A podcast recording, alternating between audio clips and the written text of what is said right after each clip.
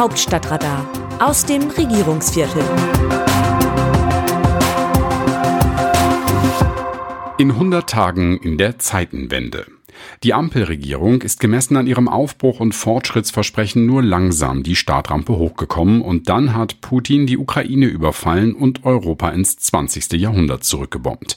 Was kann das Regierungsbündnis noch ausrichten, das sich Freiheit, Gerechtigkeit und Nachhaltigkeit auf die Fahne geschrieben hat?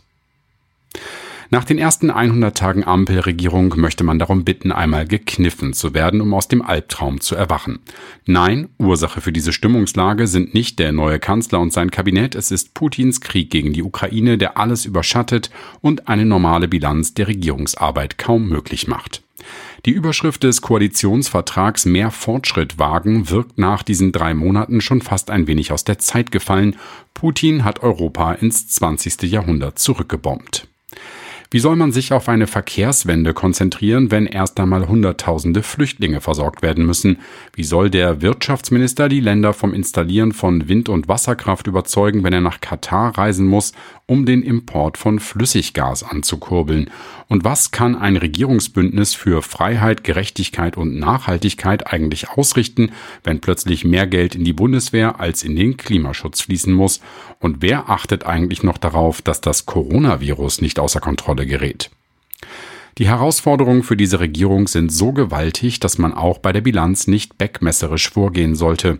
Festhalten muss man jedoch, dass die Ampel bis zum 24. Februar, dem Tag des Überfalls auf die Ukraine, nur ein substanzielles Gesetz auf den Weg gebracht hat, die Erhöhung des Mindestlohns zum 1. Oktober auf 12 Euro. Dazu gab es viele unfruchtbare Debatten um Impfpflicht und Freedom Day. Der Regierungsapparat der Koalition ist eher träge die Startrampe hochgefahren. In den Ministerien wurden reihenweise Leute ausgetauscht, den neuen fehlte die Routine. Und bevor der verheißende Aufbruch beginnen konnte, war plötzlich Krieg in Europa, die Wende in eine ungewisse Zeit. Die vielen Reformprojekte, die SPD, Grüne und FDP in ihrem Koalitionsvertrag geschrieben haben, drohen nun durch den Dauerkrisenmodus der Bundesregierung zermalmt zu werden. Dass ausgerechnet ein Minister der Grünen nun das von Umweltverbänden gegeißelte Flüssiggas in dem für seine Menschenrechtsverletzungen bekannten Katar besorgen muss, ist bitter und das Gegenteil von mehr Fortschritt wagen. Man kann nur hoffen, dass die Grünen aus dieser Not eine Tugend machen und dafür sorgen, dass Deutschland durch den massiven Ausbau der erneuerbaren Energien tatsächlich von fossilen Energien und Schurkenstaaten unabhängiger wird. In der Krise zeigt sich schnell, wie fest das Fundament ist, auf dem eine Koalition steht, und das scheint recht ordentlich zu sein. Zwar ärgern sich die Grünen über den Vorstoß der FDP für einen Tankrabatt und die Liberalen fremdeln mit dem Wunsch der Grünen nach einem Energiegeld, ein solcher flackert aber auch nur einmal kurz in der Öffentlichkeit auf.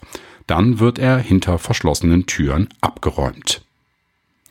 Vor dem Hintergrund, dass bei allen Führungsfiguren der Regierung die Nerven gerade blank liegen müssen, ist das Bild nach außen immer noch das einer Koalition, die sich im Umgang miteinander diszipliniert.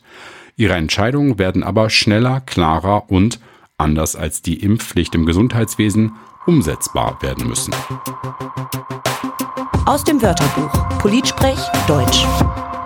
Gemeinsam auch mit den Kommunen tun wir alles dafür, um den Kriegsflüchtlingen, die zu uns kommen, schnell und umfassend zu helfen.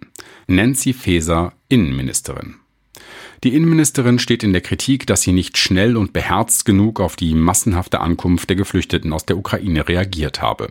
Im Bundestag verteidigte sie sich am Mittwoch, dass sie von Anfang an mit den Ländern in Kontakt stehe. Zu hören war sie aber tatsächlich erst, nachdem Berlin den Bund schon öffentlich zur Hilfe aufgefordert hatte.